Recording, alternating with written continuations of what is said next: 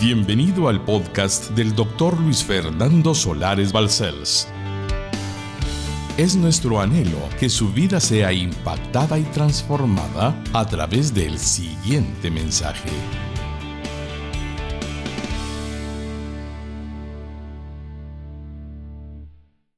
El desaliento y la depresión no le agradan a Dios para nada. Así que ánimo y confiemos en Él. Y esta serie lo que pretende y ha hecho ya es demostrarles que la prueba cualquiera que sea que esté atravesando o que vaya a atravesar, Dios le ha dado suficiente para soportarla, atravesarla, pasarla, terminarla y al final ver que Él tiene algo todavía mejor de lo que usted jamás se imaginó. Vamos a buscar en el libro de Job el último capítulo. Con ese abrimos esta serie en la cuarta parte. Job capítulo 42 y versículos 1 al 17. Contiene una doctrina excepcionalmente rica para nuestra fe. Así es que vamos, Señor amado, a leer el último capítulo del libro más antiguo de la Sagrada Escritura. Respondió Job a Jehová y dijo, yo conozco que todo lo puedes y que no hay pensamiento que se esconda de ti. ¿Quién es el que oscurece el consejo sin entendimiento? Por tanto, yo hablaba lo que no entendía. Cosas demasiado maravillosas para mí que yo no comprendía. Oye, te ruego y hablaré. Te preguntaré y tú me enseñarás. De oídas te había oído, mas ahora mis ojos te ven. Por tanto me aborrezco y me arrepiento en polvo y ceniza. Y aconteció que después que habló Jehová estas palabras a Job, Jehová dijo a Elifaz Temanita, mi ira se encendió contra ti y tus dos compañeros, porque no habéis hablado de mí lo recto, como mi siervo Job. Ahora pues, Tomaos siete becerros, siete carneros, e id a mi siervo Job y ofreced holocausto por vosotros, y mi siervo Job orará por vosotros, porque de cierto a él atenderé para no trataros afrentosamente, por cuanto no habéis hablado de mí con rectitud, como mi siervo Job. Fueron pues Elifaz de Manita, Bildad Sujita y Sofar Naamatita, e hicieron como Jehová les dijo. Y Jehová aceptó la oración de Job y quitó Jehová la aflicción de Job cuando él hubo orado por sus amigos y aumentó al doble todas las cosas que habían sido de Job. Y vinieron a él todos sus hermanos y todas sus hermanas y todos los que antes le habían conocido y comieron con él pan en su casa y se condolieron de él y le consolaron de todo aquel mal que Jehová había traído sobre él. Y cada uno de ellos le dio una pieza de moneda y un anillo de oro. Y bendijo Jehová el postrer estado de Job más que el primero, porque tuvo catorce mil ovejas, seis mil camellos, mil yuntas de bueyes y mil asnas. Y tuvo siete hijos y tres hijas llamó el nombre de la primera Gemima, el de la segunda Cesia y el de la tercera Keren Hapuk. Y no había mujeres tan hermosas como las hijas de Job en toda la tierra. Y les dio su padre herencia entre sus hermanos. Después de esto, vivió Job 140 años y vio a sus hijos y a los hijos de sus hijos hasta la cuarta generación. Y murió Job viejo y lleno de días. Dios le permitió a Job el dolor más grande que cualquier hombre puede sufrir. Pero Dios ya sabía lo que había de hacer con su vida después y transformó su lamento en baile, como lo dijo un día el salmista David. Aleluya. Y luego desarrollamos que todos los siervos, por muy grandes que sean, la palabra grande entre comillas, Dios decidió que ellos fueran llamados grandes, también tuvieran periodo de desaliento para mostrarnos a nosotros que Él no hace acepción de personas. Todos los hombres hemos de sufrir en un mundo que está bajo el dominio del maligno. Todos. Especialmente el Señor nos revela que el sufrimiento que ellos tuvieron es comparable al nuestro, porque estos hombres eran tan hombres como ustedes y yo, nada excepcional, simplemente seres humanos. Por eso la grandeza de Job se expresó cuando en medio de haber muerto sus primeros diez hijos, de haber muerto sus criados o empleados más cercanos a él, de haber muerto todo su ganado, perdiendo todos sus bienes. No obstante, no creyó que Dios tuviera despropósito. Y esto nunca debe olvidarlo. Satanás solo era un instrumento que Dios nos enseña desde el comienzo de la Sagrada Escritura, porque es el libro más antiguo, que siendo un instrumento podía hacer el mal que quisiera exceptuando el que Dios le dijo no hagas, no toques su vida, y no pudo tocarla. ¿Y qué dijo Job? Les voy a mostrar sus palabras indudablemente hermosas. En Job 1.20 al 22 dijo así. Entonces Job se levantó y rasgó su manto, señal de duelo, y rasuró su cabeza, señal de luto, y se postró en tierra y adoró, y dijo, desnudo salí del vientre de mi madre y desnudo volveré allá. Jehová dio y Jehová quitó. Sea el nombre de Jehová bendito. Y dice el Señor en todo esto, no pecó ni atribuyó a Dios despropósito alguno. Es impresionante cómo Job no le dio ninguna medalla a Satanás. Nosotros solemos poner medallas al diablo. Estuve con una persona, no diré datos por amor a él, militar, y él entendió mi concepto. Podemos ponerle medallas a un militar y sabe ponerlas en el lugar del pecho como se debe en la milicia. Pero es terrible ponerle medallas al diablo. Y Job ni siquiera lo menciona.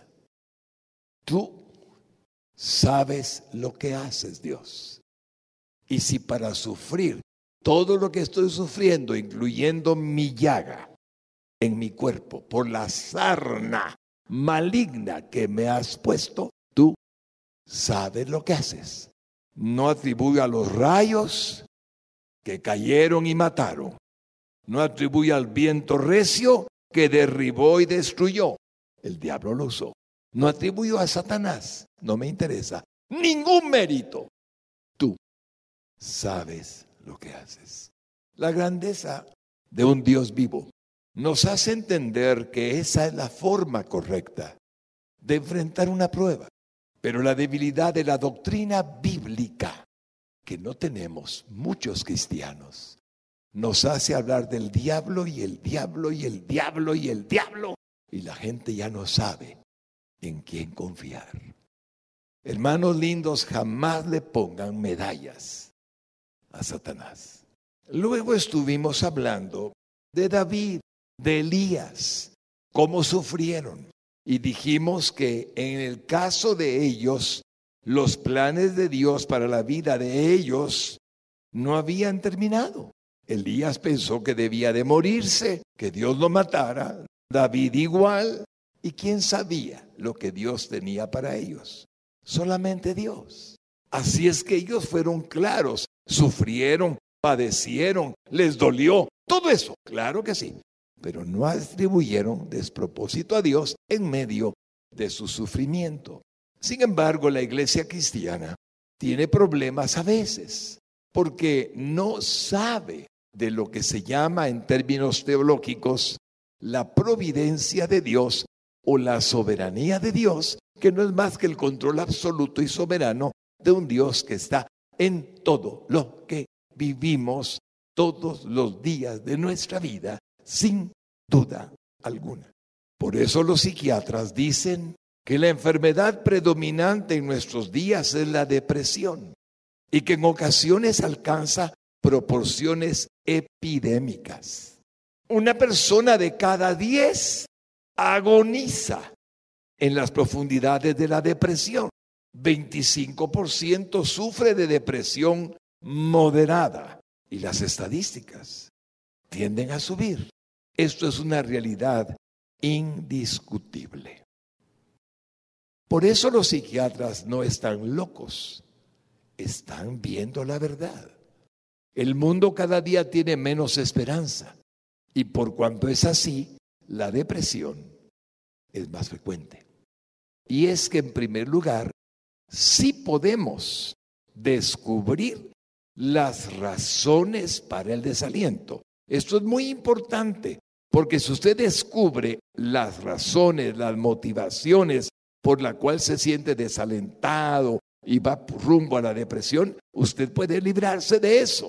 Y por eso el punto uno uno es una fe débil permite que ocurra el desaliento. Ponga atención a ese título.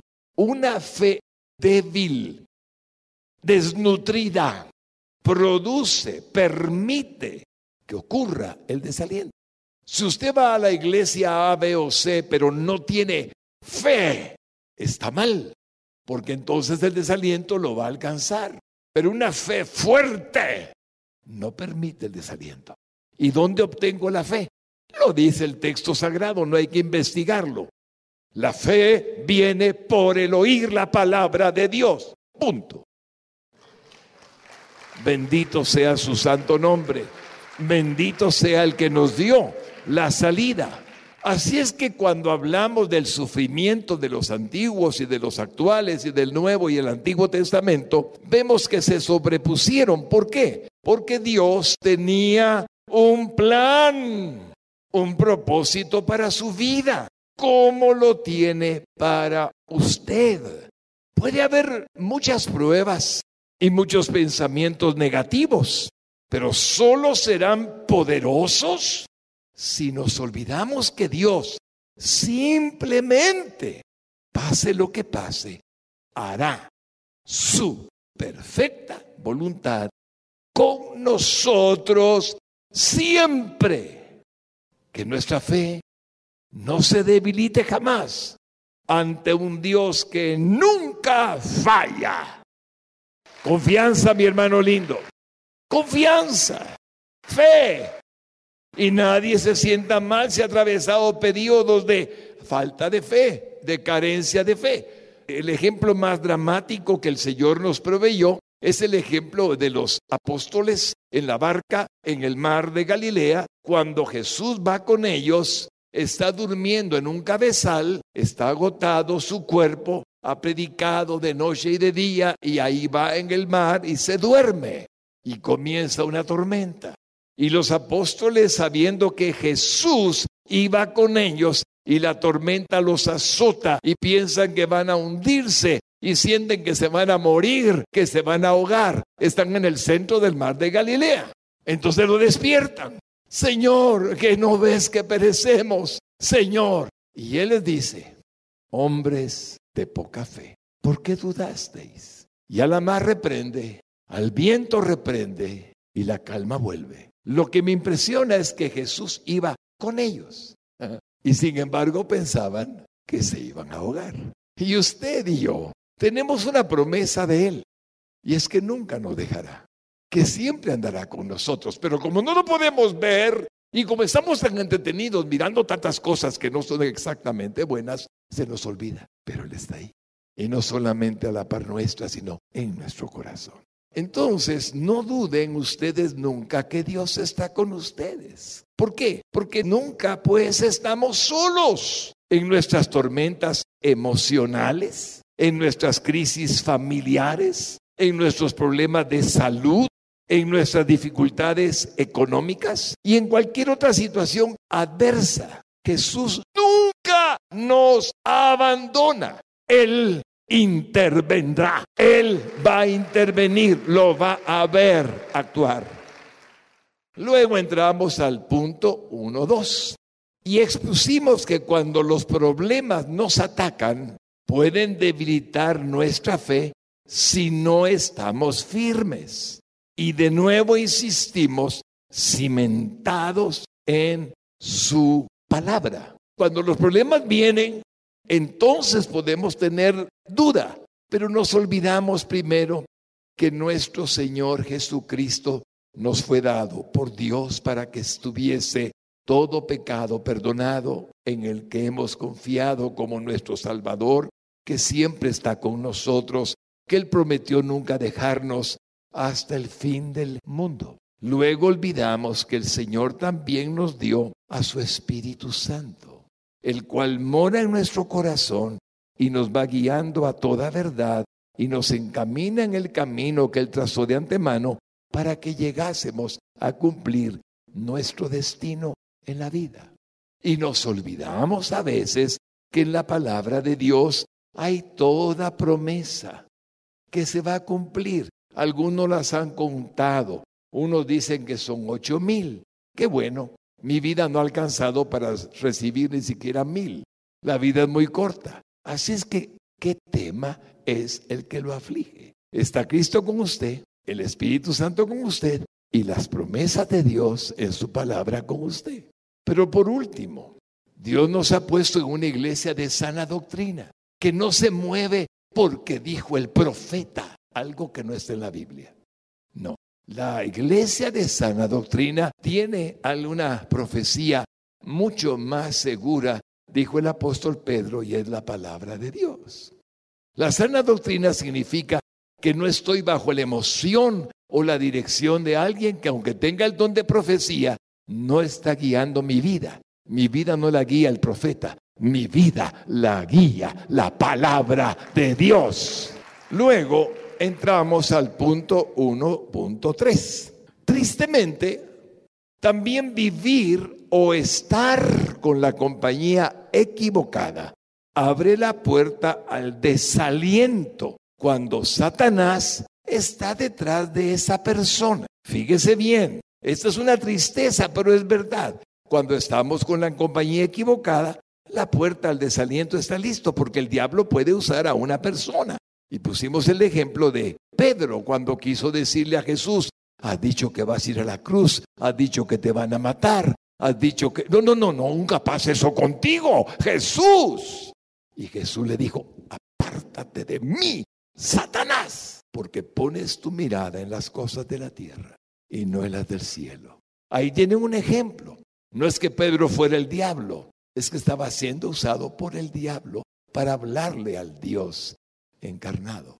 Y así sucede con mucha gente, Adán y Eva. Usted recuerda que hizo la serpiente, engañó a Eva, come del fruto prohibido. Y Eva también sedujo a Adán, come del mismo fruto que yo ya comí, el diablo detrás. Y pusimos muchos ejemplos bíblicos de cómo el diablo está haciendo siempre mella, procurando que alguien nos esté diciendo algo malo, algo que no está bien. Una cervecita de vez en cuando no te cae mal. No seas fanático. Allá en Argentina toman vino, es la costumbre. No me diga. ¿Y desde cuándo usted es argentino? ¿Qué le pasa a la gente? Anda buscando pretextos para violar su conciencia. para violar la santidad de su alma. Cuídenla. Detrás puede haber una persona usada por Satanás. Nunca acusemos a la persona que está usada por Satanás porque esa persona no tiene la culpa. El diablo lo está usando. Quien está detrás de ella es el único responsable. Luego entramos al punto 1.4. También una gran pérdida familiar o emocional o un retroceso material o económico producen desaliento en algunos. Usted debe conocer esta verdad. Cuando alguien muere, sufrimos. Cuando perdemos un noviazgo, los que son jóvenes sufren. Y aún un retroceso material o financiero también producen desaliento en algunos. Y estuvimos estudiando con todo detenimiento algunas experiencias bíblicas donde Dios nos demuestra que no tenía ninguna importancia como lo pensaban los que perdieron bienes materiales, los que perdieron a un ser querido o a un novio. Y expliqué que la vida no tenía ningún cambio cuando Dios estaba al control. Y cuando usted tiene un muerto en su familia y usted entiende que está vivo porque se fue al cielo, ¿qué es lo que pasa? Duele, nos lastima, lo seguimos extrañando, sí, pero estamos seguros de que está mejor que en esta vida. La muerte es ganancia. Así es que estuvimos hablando de todo, vimos cómo Job llegó a tener el doble de lo que tenía, aunque pasó por pruebas de pobreza, de limitación. ¿Y qué pasó con Pablo? Lo mismo. Sé vivir en abundancia y también en limitación. He pasado hambres, mas todo lo puedo en Cristo que me fortalece. Así dijo al final. Bendito sea su nombre. Puede ser que perdamos algo temporalmente o definitivamente, pero Dios nos lo devolverá o nos dará algo nuevo, aún mejor que lo que antes teníamos, según sea su santísima voluntad. Esto es claro, pues con Dios nunca perderemos lo que Satanás nos haya arrebatado. Dios nos lo devolverá con creces para la gloria de su santo nombre, según lo sea para nuestra conveniencia. Así lo hizo con Job y con David y lo hará también con nosotros. Que así sea. Aleluya. Hasta ahí hemos estudiado en tres domingos la verdad de que el desaliento y la depresión no le agradan a Dios para nada. Y hoy entramos al punto final de este precioso bosquejo que Jesús nos dio. La crítica también trae desaliento. A ver, ¿a quién de ustedes han criticado? Levánteme la mano. Y si no lo han criticado, qué raro sería, mi hermano. La crítica también trae desaliento, porque casi todas las críticas son injustas, basadas en el desconocimiento del por qué hacemos lo que hacemos o hicimos lo que hicimos. Muy pocas son constructivas. Y lo peor que podemos hacer es revelarnos en contra de ellas o preocuparnos por ellas. Eso nos desalienta. Si las críticas no son merecidas, jamás deberíamos de darles importancia. Nunca. Hermanos amados, cuando nosotros somos criticados, normalmente por desconocimiento del que nos critica, ¿qué nos aflige? ¿Por qué nos preocupa, nos desalienta o nos deprime? Porque no tenemos confianza en que Dios lo está permitiendo para nuestro bien. Voy a explicarles en el transcurso de este punto. David había sido un hombre que había preservado a sus hombres en una cueva en Adulam, se llamaba la cueva de Adulam, allá en Israel. David los había llevado a la victoria. Eran hombres fieles a David. Pero un día usted escuchó en la anterior predicación que cuando fueron a pelear contra los enemigos de Israel, siendo todavía parte de la locura de estar con los filisteos, los amalecitas destruyeron la ciudad de Ciclac, mataron a sus eh, enemigos, sí, ellos peleando contra ellos, pero los enemigos de David y de Israel quemaron la ciudad, destruyeron las casas, robaron los bienes, se llevaron a sus hijos, se llevaron a su esposa para venderlos como esclavos. Así es que cuando regresó David y sus valientes 600 hombres y encontraron Ciclac vacía, quemada y sin nada, y sus hijos no estaban, ni su esposa estaba, criticaron a David al extremo de decirle, te vamos a apedrear, tú eres culpable. Eso es más que una crítica, es una amenaza. Culpar a David de los enemigos amalecitas destruyendo Ciclag y robando a sus hijos y a sus esposas para venderlas como esclavos. ¿Por qué? Porque el hombre suele culpar a alguien. El hombre quiere culpar a alguien, típico de la naturaleza humana.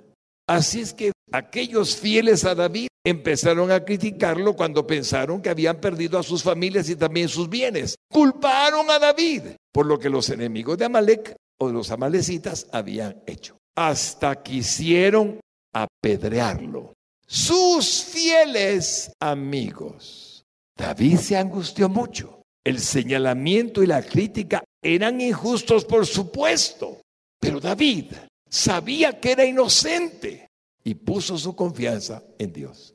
Nunca se defienda de las críticas. Si usted es inocente, ponga su confianza en Dios. Mira el texto del primer libro de Samuel 36. Y David se angustió mucho porque el pueblo hablaba de apedrearlo, pues todo el pueblo estaba, ¿cómo estaba para pensar en eso? En amargura de alma cada uno por sus hijos y por sus hijas.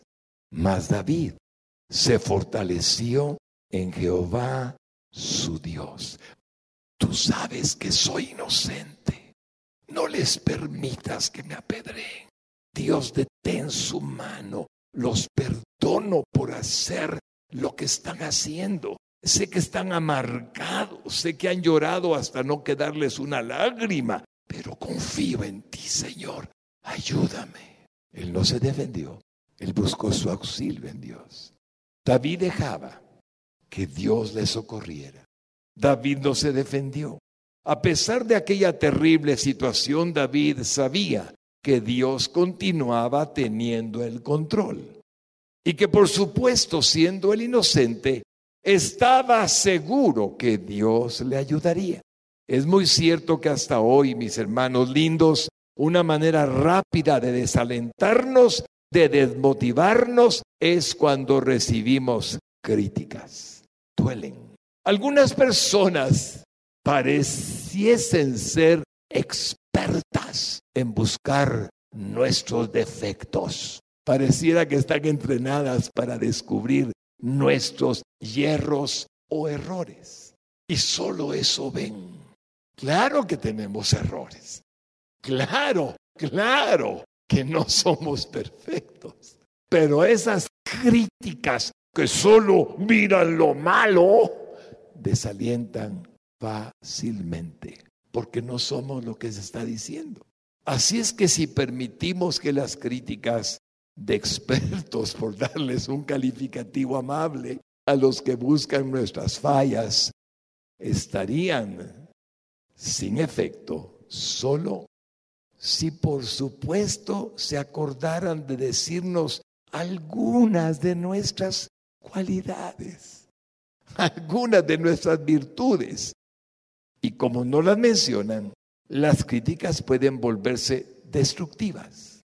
Si llegamos a presentarles nuestra tensión, una forma equivocada de recibir la crítica.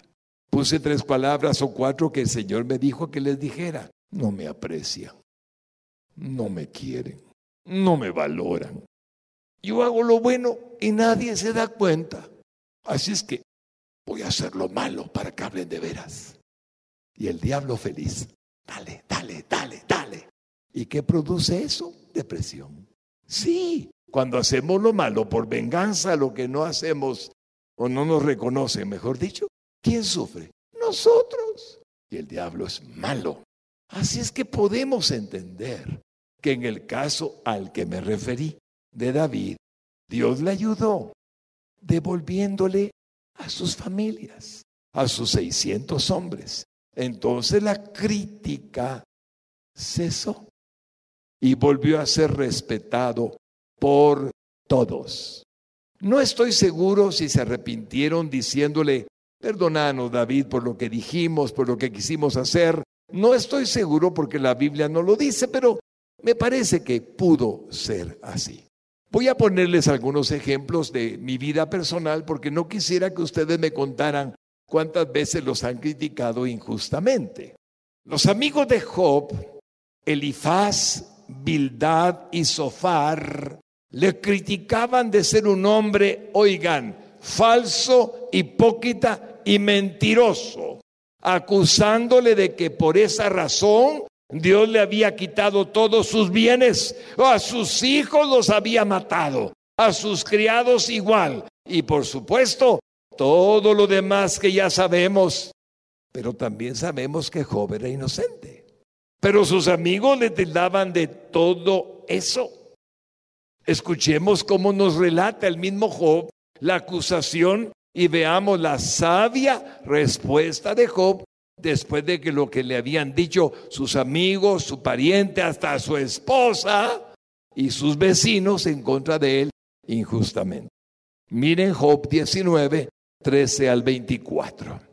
Hizo alejar de mí a mis hermanos y mis conocidos como extraños se apartaron de mí. Mis parientes se detuvieron y mis conocidos se olvidaron de mí. Los moradores de mi casa y mis criadas me tuvieron por extraño. Forastero fui yo a sus ojos. Llamé a mi siervo y no respondió. De mi propia boca le suplicaba. Mi aliento vino a ser extraño a mi mujer, aunque por los hijos de mis entrañas le rogaba. Aún los muchachos me menospreciaron. Al levantarme, hablaban contra mí. Todos mis íntimos amigos me aborrecieron y los que yo amaba se volvieron contra mí. Mi piel y mi carne se pegaron a mis huesos y he escapado con solo la piel de mis dientes. Oh vosotros, mis amigos, tened compasión de mí, tened compasión de mí, porque la mano de Dios me ha tocado. ¿Por qué me perseguís como Dios y ni aun de mi carne os saciáis? ¿Quién diese ahora que mis palabras fuesen escritas? Le cuento que Dios le concedió que eso se cumpliera. ¿Quién diese que se escribiesen en un libro que con cincel de hierro y con plomo fuesen esculpidas en piedra para siempre? ¿Qué hombre más sufrido? Ahí lo tienen. Todos contra él, sin haber cometido ninguno de los pecados de que le acusaban. Pero ¿cómo reaccionó? Ahí viene el punto. ¿Cómo reaccionó Job? Hermano, ¿cómo reacciona usted? Es lo que Dios quiere enseñarnos. ¿Cómo? Le voy a mostrar su reacción leyendo lo que él dijo. Job 19, 25 al 29. Yo sé que mi redentor vive y al fin se levantará sobre el polvo. Y después de deshecha está mi piel, en mi carne he de ver a Dios, al cual veré por mí mismo, y mis ojos lo verán y no otro, aunque mi corazón desfallece dentro de mí. Más debiera decir, ¿por qué le perseguimos? Ya que la raíz del asunto se halla en mí. Temed vosotros delante de la espada porque sobreviene el furor de la espada a causa de las injusticias, para que sepáis que hay un juicio. En vez de todo lo que me han dicho, ustedes deberían de temerle a Dios, deberían de temer de que ustedes se están haciendo acreedores a la espada del juicio de Dios. Y lo dice con amor. Ustedes hablan mal de mí y no tienen fundamento, no temen a Dios. Dios puede hacer algo para mostrarles mi inocencia. Así es que Job no solo confiaba en Dios, su redentor, que sabía que él conocía de su inocencia, sino que con amor les advierte que el juicio de Dios vendrá sobre todos los que le critican y le señalan injustamente. Hermano, tenga cuidado cuando usted abre sus labios, porque Dios dice que seremos juzgados por lo que dijimos, sea bueno o sea malo. Mateo capítulo 12 y versículo 36 y 37. Habla Jesucristo. Mas yo os digo que de toda palabra ociosa, inútil, que hablen los hombres, de ella darán cuenta en el día del juicio. Porque por tus palabras serás justificado y por tus palabras serás condenado. Allí lo tienen. Es muy importante entender, mi hermano, que aunque a usted lo critiquen, usted no debe defenderse con crítica. No lo haga. Soporte. Dios está con usted. Mire lo que dice Lucas 6:37. No juzguéis y no seréis juzgados. No condenéis y no seréis condenados. Perdonad y seréis perdonados. Cuando nos digan algo, usted perdone, bendiga. Sí, mi hermano, hágalo. Dios se agrada de una actitud así. Por lo tanto, no permita que ninguna crítica le cause desaliento y ore por los que lo critican. Ore por ellos, mi hermano, porque juicio, dice la palabra, habrá por cada palabra expresada por el hombre. Mateo 5, 43, 48 habla Jesús de nuevo. Oísteis que fue dicho, amarás a tu prójimo y aborrecerás a tu enemigo. Pero yo os digo, amad a vuestros enemigos, bendecid a los que os maldicen, haced bien a los que os aborrecen y orad por los que os ultrajan y os persiguen, para que seáis hijos de vuestro Padre que está en los cielos, que hace salir su sol sobre malos y buenos y que hace llover sobre justos e injustos. Porque si amáis a los que os aman, ¿qué recompensa tendréis? ¿No hacen también lo mismo los publicanos, los inconversos? Y si saludáis a vuestros hermanos solamente, ¿qué hacéis de más? ¿No hacen también así los gentiles? Sed pues vosotros perfectos, como vuestro Padre que está en los cielos es perfecto no abrió sus labios santos para decir nada sobre todos los que le dañaban, excepto unas palabras que dijo. Lucas 23, 24. Padre, perdónalos porque no saben lo que hacen. Estaba en la cruz, humillado, maltratado, y dijo, perdónalos porque no saben lo que hacen. Y aprendemos de una vez por todas que perdonar es lo que a Dios le agrada a todo el que nos critique. Porque si no sabemos, hermanos lindos, rechazar internamente las críticas injustas que nos hacen, podemos llegar al desaliento de nosotros mismos y aún a la depresión y aún a la amargura que es equivalente a perder nuestra fe en Dios, primeramente y después a no creer en nosotros mismos.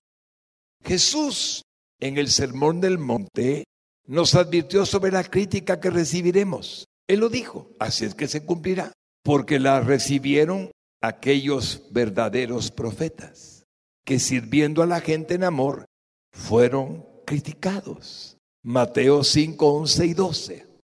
Bienaventurados sois cuando por mi causa, dice Jesucristo, os vituperen y os persigan y digan toda clase de mal contra vosotros, mintiendo.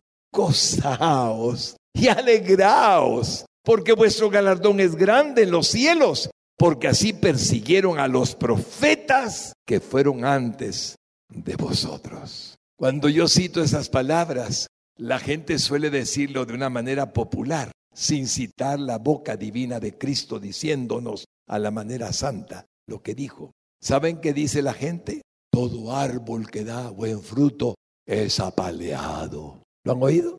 Si el árbol es bueno, lo apalean para que caiga el fruto. No se preocupe, eso lo dice la gente. Está bien. Lo que dice Jesús es lo que oyó. Es bienaventurado. Pedro también nos lo recordó. El Espíritu Santo sabe por qué. Mire primera de Pedro 4, 14 al 16. Si sois vituperados por el nombre de Cristo, sois bienaventurados, porque el glorioso Espíritu de Dios reposa sobre vosotros. Ciertamente de parte de ellos Él es blasfemado, pero por vosotros es glorificado. Así que ninguno de vosotros padezca como homicida o ladrón o malhechor o por entremeterse en lo ajeno. Pero si alguno padece como cristiano, no se avergüence, sino glorifique a Dios por ello. Y Dios dice que Él será nuestro vengador.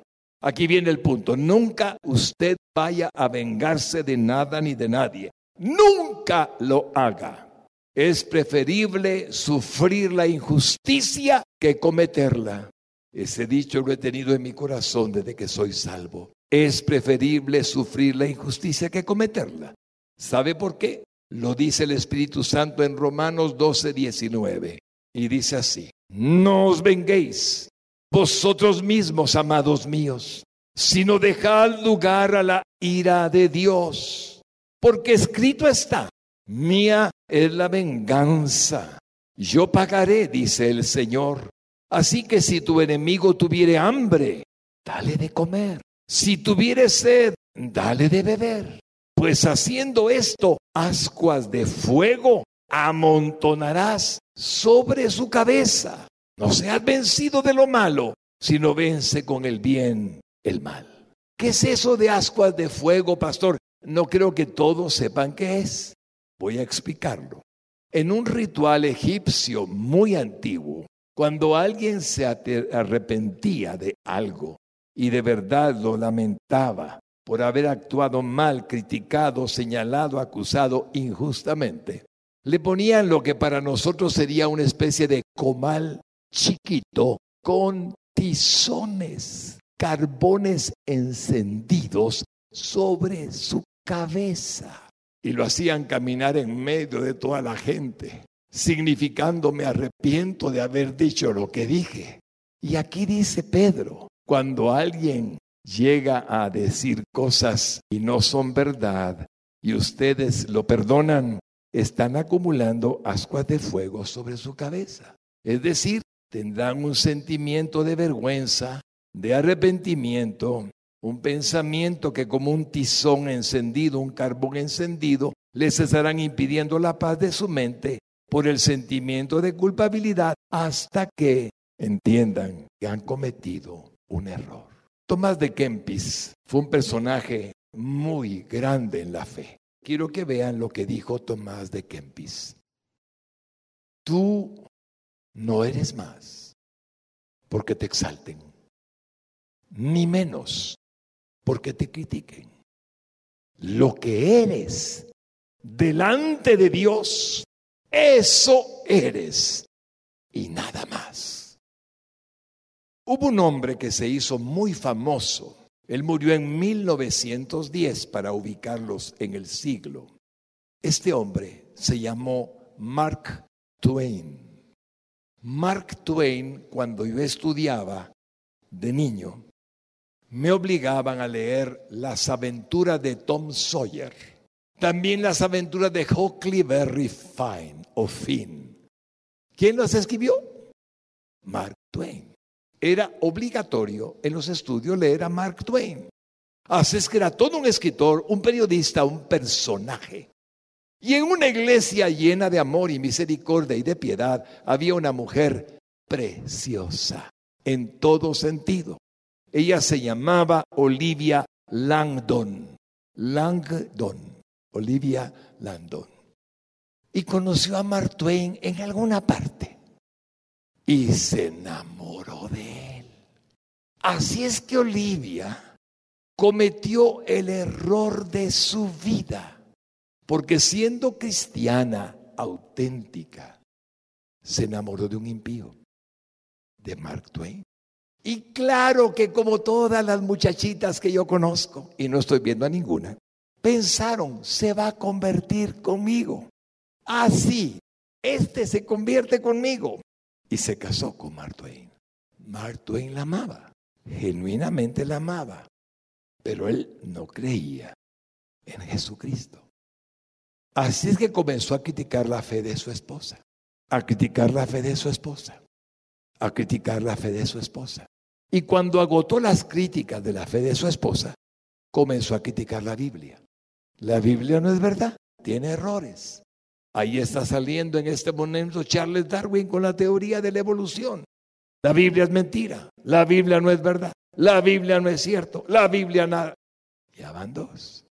Ella fue menguando por la crítica. Lo último que hizo Mark Twain fue criticar a su iglesia a su pastor y a sus hermanos. Son hipócritas. Puros cuentos. Míralos, míralos.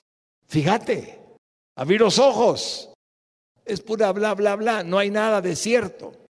Años y años y años de criticarla. Olivia enfermó. Ya tenía muchos años de casados. Enfermó muy seriamente. Y como Mark Twain amaba a su esposa, pero no al Dios de su esposa, no a Jesús, no a la Biblia, no a su iglesia, cuando la vio grave, le dijo unas palabras para ayudarla. Olivia, ten fe en Dios. Olivia, tú vas a levantarte. Confía en Dios. Olivia, no mueras. Tú puedes lograr sobrevivir a esto. Te amo. Y Olivia le dijo, no puedo, Mark. Mataste mi fe. No creo en nada. Y murió. Si no fuera porque Jesucristo no nos salva por lo que nosotros hacemos para merecer ser salvos, sino porque Él quiso morir por nosotros por amor en la cruz, Olivia estaría en el infierno. Pero Olivia no está en el infierno. Mark se encargó de que su cuerpo estuviera en la iglesia. Y Mark se arrepintió de lo que había hecho. Le pidió perdón al pastor y le pidió perdón a Dios. Pero perdió a su esposa. Su esposa murió deprimida. Su esposa murió de tristeza. Tengan mucho cuidado, mis hermanos lindos, mucho cuidado con lo que dicen. Si su fe está basada en ideas, no sirve. Si su fe está basada en Jesucristo, es eficaz. Si su fe depende de lo que otros hacen, aunque se llamen cristianos, no sirve. Su fe debe estar basada en la palabra de Dios. Y nunca frente contra ninguna palabra que le haya dicho, porque Dios no puede ser burlado. Porque todo lo que el hombre sembrare, eso también segará. Así es que está muy claro lo que dijo el Señor. Nunca permitamos a nadie que nos limite o nos prive de nuestra fe. Es preferible morir con esperanza en que Dios cumplirá todas sus promesas, o vivos o muertos, que desalentarnos y deprimirnos en el transcurso de la vida sobre este mundo. Porque el desaliento no le agrada a Dios. Pablo escribió en Romanos 14, 7 al 9 estas palabras. Porque ninguno, le habla a mi hermano, ninguno de vosotros, le habla a mi hermana, vive para sí. Y ninguno muere para sí. Pues si vivimos, para el Señor vivimos. Y si morimos, para el Señor morimos. Así pues, sea que vivamos o que muramos, del Señor somos. Porque Cristo para esto murió y resucitó. Y volvió a vivir para ser Señor, así de los muertos como de los que viven. Su confianza no debe estar en usted, sino en el Dios que lo creó a usted con un plan para llevarlo a cabo.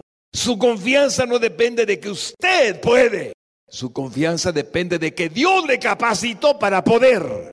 Su confianza depende de su fe en Dios sobre su vida para hacer lo que usted puede hacer, porque Él se lo permite. Cuando confiamos así, no hay depresión, no hay desaliento que pueda venir a nuestra vida, pase lo que pase. Eleanor Roosevelt, esposa del presidente Teodoro Roosevelt hace muchos años en Estados Unidos, fue una gran cristiana, una mujer excepcional, excepcional, y escribió un pensamiento que quiero que le quede en su corazón. Y dijo así Eleanor Roosevelt, como buen cristiano, haz lo que sientes en tu corazón para estar bien. Serás criticado de todos modos. Te reprocharán si lo haces y te reprocharán si no lo haces. Así es que nadie se salva de que lo critiquen. O porque hace algo o porque no lo hace. Así es que dijo Eleanor, que era creyente, no se trata de un corazón que es engañoso, como Dios lo describió. Se trata de un corazón redimido y renovado por Cristo. Y si tu corazón te dice que lo hagas, hazlo para estar bien, porque de cualquier manera te va a caer. Eso ya lo interpreté yo. Hermanos lindos, les animo. El desaliento y la depresión no le agradan a Dios para nada. Así que ánimo y confiemos en Él. Aleluya. Quiero pedirte por mi hermano y por mi hermana. Vamos, varón lindo. Ahora sabe que no tiene ningún derecho para desalentarse y mucho menos para deprimirse. Vamos, mujer linda. Ahora ha recibido de parte de Dios la verdad de que no hay ningún motivo que justifique su desaliento de manera permanente, mucho menos la depresión. Dios le ha hablado. Y si Dios le ha hablado es porque la ama, porque nos ama con amor eterno, porque el anhelo de su corazón, del mismo corazón de Dios, es su bendición es su felicidad, es su contentamiento, es su alegría de vivir como su hijo, como el Padre incomparable que Dios es. Hay tristeza cuando hacemos de oído sordo lo que Él ha dicho. Estoy contigo nunca estás solo. Pero hay gozo cuando le decimos, aunque esto duela, creo que tú tienes un propósito y lo recibo con humildad en mi corazón. En ti confío, no importa lo que suceda, en ti está mi esperanza. Entréguele mi hermana toda carga. Entréguele mi hermano toda carga. Para que nunca el desaliento cobre importancia en su vida. Y sea un momento, algo temporal, porque así reaccionamos. Pero la fe vuelva a tomar el control. No tema, jamás le acontecerá nada sin el permiso de Dios. para que le acontezca. Porque usted es su hijo y es su hija. Y el mismo Cristo mora en usted. Gracias Padre bueno y santo, Espíritu de Dios, por renovarnos Señor, por amarnos, por bendecirnos. Sigue obrando Señor y ayúdanos a continuar contigo, conscientes de tu realidad en nuestra vida, cada uno en lo individual. Voy a hacer una oración de fe que puede cambiarlo todo. Jesús, repita conmigo el que por primera vez recibe a Cristo. Jesús, necesito de ti. No me va bien, Señor. Y sé que soy pecador. No puedo más con mis pecados. Me arrepiento de todo corazón.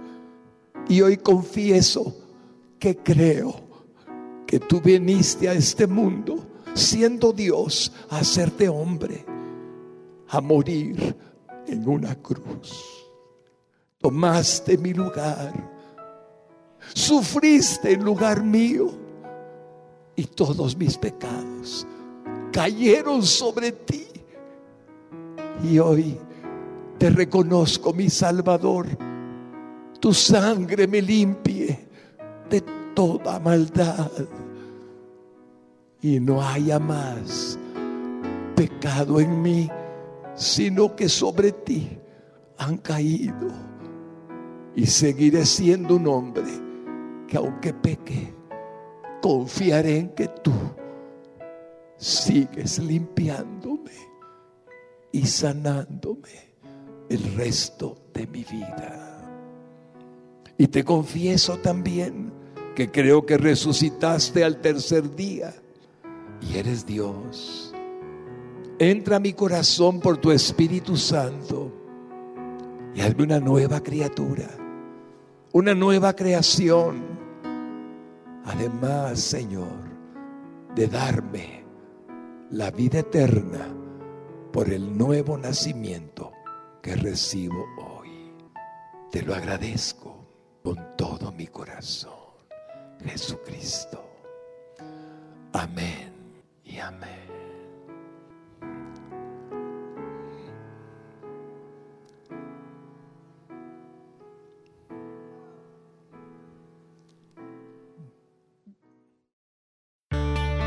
Para más información o ayuda en su vida espiritual, contáctenos a través de nuestras redes sociales. Búsquenos como Radio Exclusiva GT. No dude en suscribirse a nuestro podcast para más contenido que edificará su alma.